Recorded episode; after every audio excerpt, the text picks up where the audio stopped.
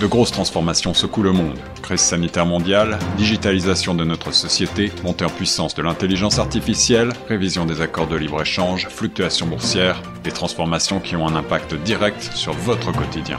Torontois et Torontoises, pour vous permettre de mieux comprendre ces mouvances, la radio Choc FM 105.1 vous propose un coup de phare quotidien sur l'actualité avec Tierno Soumaré. Écoutez Plein Feu Grand Toronto du lundi au vendredi de 8h à 9h sur Choc FM 105.1.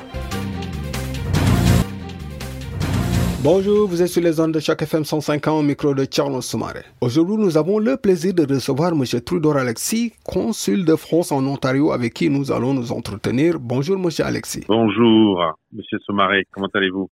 C'est un plaisir de vous recevoir sur nos ondes. Pour rappel, vous êtes en poste depuis un peu plus d'une année. Je suis arrivé le 21 août 2019. Mhm. Donc, ça fait un an et deux mois, on va dire. Une cérémonie de naturalisation s'est faite au niveau de votre consulat. Pouvez-vous nous revenir sur cet événement? Nous avions une cérémonie euh, d'accueil dans la nationalité française de neuf personnes, parce que nous avons limité ce nombre à neuf, parce qu'il y avait moins en plus dans cette, dans cette salle.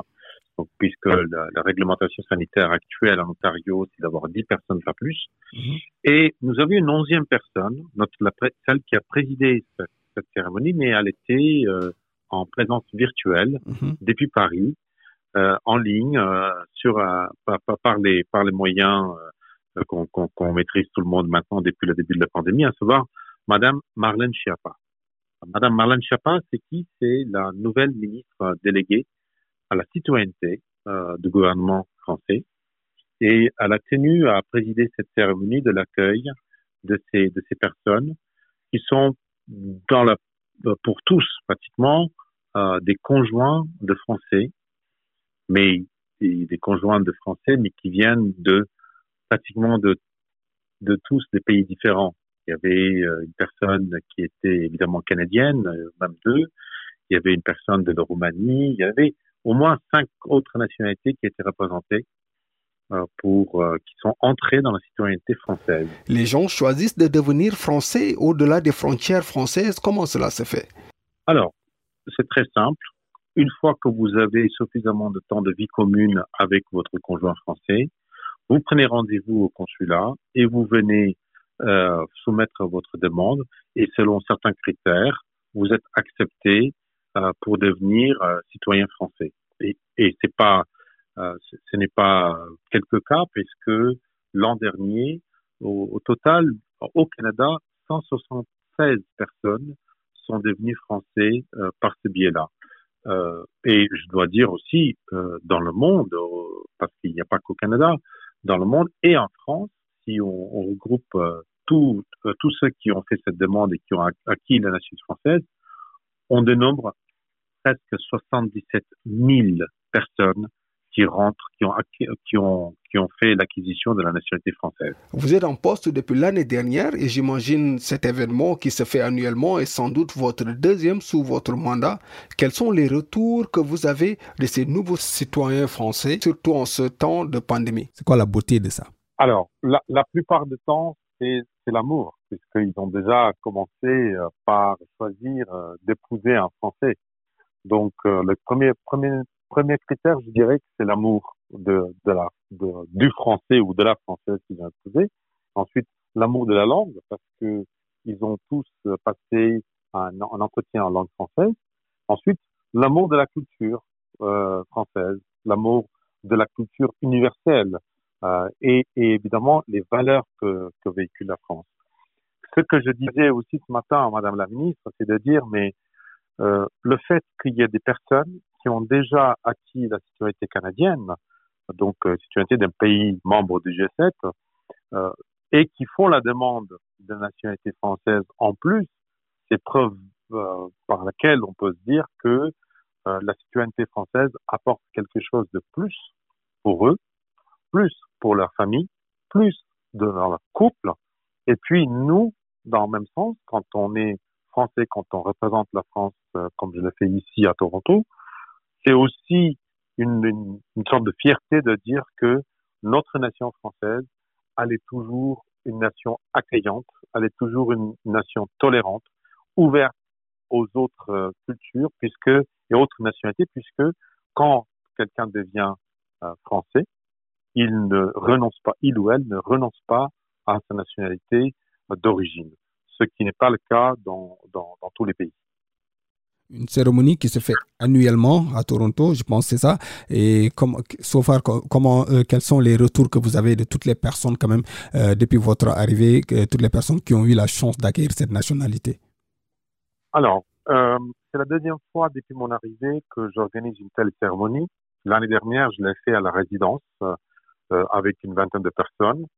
Euh, ils viennent avec leurs membres de famille, ils passent du temps et euh, on s'échange sur euh, le parcours et leur désir de, de, de, continuer à être français et ce qu'ils avaient comme plan de plus tard dans leur vie, est-ce qu'ils s'installent en France ou continuent à résider ici à Toronto. il y a, tous les cas de figure. Cette année, c'est un peu différent. Comme, comme avec la Covid, tout, tout a changé. Donc on a dit, mais on s'était dit, mais comment on transforme cette cérémonie pour la rendre encore plus vivante? Alors, et là, c'était euh, avec toute la modestie, euh, c'est un succès parce que non seulement nous avions euh, notre ministre délégué en, en, présence virtuelle, mais nous avons aussi convié, comme il se doit, les quatre euh, membres, quatre conseillers des Français de l'étranger, des personnes élues des Français de l'étranger, qui représentent les Français de l'Ontario et du Manitoba, qui étaient en ligne. Et puis, nous avons donné euh, le code d'accès pour cette cérémonie aux familles de ces personnes. Alors donc, il y avait des, des gens qui ont participé, qui ont, qui ont témoigné de leur, de leur, par la présence, leur soutien à cette démarche, à leurs membres de famille, depuis plusieurs pays. Il y avait ceux qui regardaient depuis la France, ceux du Canada, il y en a d'autres qui étaient aux États-Unis, en Roumanie, Taïwan. Donc la liste est un peu longue, mais il y avait euh, une autre dimension. Et ce que je peux vous dire aussi, c'est que à la fin, on a senti que tout le monde était très heureux d'avoir eu un moment solennel, d'avoir ce, de pouvoir rencontrer d'autres nouveaux Français et d'être accueillis de d'une si belle façon par, par les autorités françaises. Hmm. Vous l'avez bien dit en, en, en, en, énoncé, vous avez dit qu'il y avait aussi euh, la ministre déléguée chargée à la citoyenneté qui vous accompagnait euh, durant cette, euh, cette belle matinée. Quelle est l'importance de la ministre de vous accompagner durant cette, cette journée? Alors, moi j'avais proposé à Madame la ministre l'idée de cette cérémonie, elle a tout de suite accepté parce que elle vient de prendre cette portefeuille parce que le gouvernement français a connu un remaniement. Vous savez qu'on a changé de Premier ministre, donc quelques ministres ont changé de portefeuille. Et Madame la ministre Marlène Schiappa, euh, qui connaît le Canada parce que quand elle était secrétaire d'État aux droits des femmes, euh, elle est venue plusieurs fois au Canada, mais pas encore à Toronto. Et euh, moi, j'ai donc proposé en disant, mais est-ce que vous pouvez euh, envisager une participation? Elle a tout de suite accepté pour la simple et bonne raison parce que euh, cette cérémonie, elle le fait en présence physique en France, euh, quand elle va dans des mairies ou dans les préfectures, mais elle n'a jamais fait de manière virtuelle dans, avec un, dans un autre pays à l'étranger. Donc c'est la première fois qu'elle a, pu prendre part à une telle cérémonie euh, dans un autre pays depuis, euh, depuis son entrée au gouvernement en tant que ministre chargé de la citoyenneté. Euh, Monsieur Alexis, on va revenir un peu à vous. Votre entrée en porte il y a plus d'une année ici à Toronto. Comment s'est passée la, la, transition depuis que vous êtes arrivé en remplacement de Monsieur Marc Trouillet Alors, moi j'ai coutume de dire qu'on ne remplace personne parce que les gens sont irremplaçables. Je ne fais que succéder à mon, à mon collègue et ami Marc, euh, qui a fait un très bon travail pendant, pendant quatre ans, notamment sur des questions de francophonie et, et, et des affaires euh, pour, pour, euh, pour des entreprises françaises ici. Donc, euh, d'abord, j'ai été très heureux d'être accueilli par mon équipe, euh, qui, euh, qui est une, une, équipe connue pour son sens d'accueil du public et aussi pour, bah, pour être connue aussi pour sa façon d'accompagner plusieurs acteurs ontariens et torontois dans différents projets. Euh, j'ai, je suis venu ici avec mon épouse et, et ma fille et euh, on s'est senti euh, très très bien accueilli par euh, par tous les acteurs euh, torontois qu'on a qu'on a eu la chance de côtoyer, que ce soit des Français, des francophones, des anglophones et toute cette belle communauté cosmopolitaine qui existe ici à Toronto à tous les niveaux. Donc c'est un, c'était une première excellente impression qui s'est transformée en une réalité quotidienne pour nous. Transformation en réalité quotidienne pour vous, mais quels sont les dossiers sur lesquels un consul travaille le plus? Par exemple, vous, exactement, votre, depuis, depuis votre arrivée en fonction Alors, euh, évidemment, le premier, euh, première fonction d'un consul général, c'est de s'occuper de la communauté française qui ne cesse de croître. Nous sommes aujourd'hui pratiquement 30 000 personnes qui, euh, qui habitons euh, dans cette belle région de, de, Grand, de Greater Toronto Area. Ensuite, ce sont des dossiers, euh, puisque Toronto est une ville économique, donc euh, c'est aussi euh, des dossiers économiques, soutien à nos entreprises françaises, accompagnant la, la, la Chambre de commerce euh, France-Canada en Ontario, ici qui, qui existe depuis quelques années, euh, et puis d'autres dossiers, notamment dans le domaine culturel, scientifique, universitaire et autres. Il y a d'autres dossiers que j'ai que j'ai impulsé, notamment la création d'un d'un club French Tech ici à Toronto. Donc c'est presque 200 euh, personnes euh, françaises qui travaillent dans le dans le domaine du tech qui se sont réunies pour créer un un cercle euh, pour parler et échanger, pour promouvoir la France et accueillir de nouveaux Français ici qui travaillent dans le, dans le domaine du tech. Après, il y a, y a tout le volet qui concerne le, tout, tout ce qui est culturel, euh, à savoir, vous avez sûrement entendu et participé même euh, dans, les, dans les séquences telles que Nuit Blanche, euh, telles que La Nuit des Idées, et puis euh, énormément de coopération avec des musées, euh, des, des institutions comme l'Institution canadienne pour la citoyenneté, où j'ai même animé une session cette année, pour que euh, la France continue à apporter son savoir-faire, continue à apporter sa culture avec d'autres cultures qui se mélangent ici. Donc, avant tout, c'est un, travail euh, économique, euh, universitaire, scientifique, technique et aussi culturel. La Covid, qui a quand même fait un frein à, tout, à, toutes les, à toutes les entreprises du monde. Euh, on pense aussi aux entreprises françaises ici à Toronto. On parlera aussi de cette communauté francophone française de, Toronto qui a, aussi, qui a aussi été touchée. Quel a été votre travail par rapport à tout cela? Alors, première chose, quand, euh, la pandémie est arrivée, c'était apporter la sécurité euh, pour, nos citoyens. C'est d'abord être un conseil et, un, et un, une force d'accompagnement à nos, à nos concitoyens. Ça veut dire quoi? Ça veut dire concrètement quand euh, un Français qui se trouve dans un besoin quelconque, quand il nous contacte, être capable de, de, de lui répondre.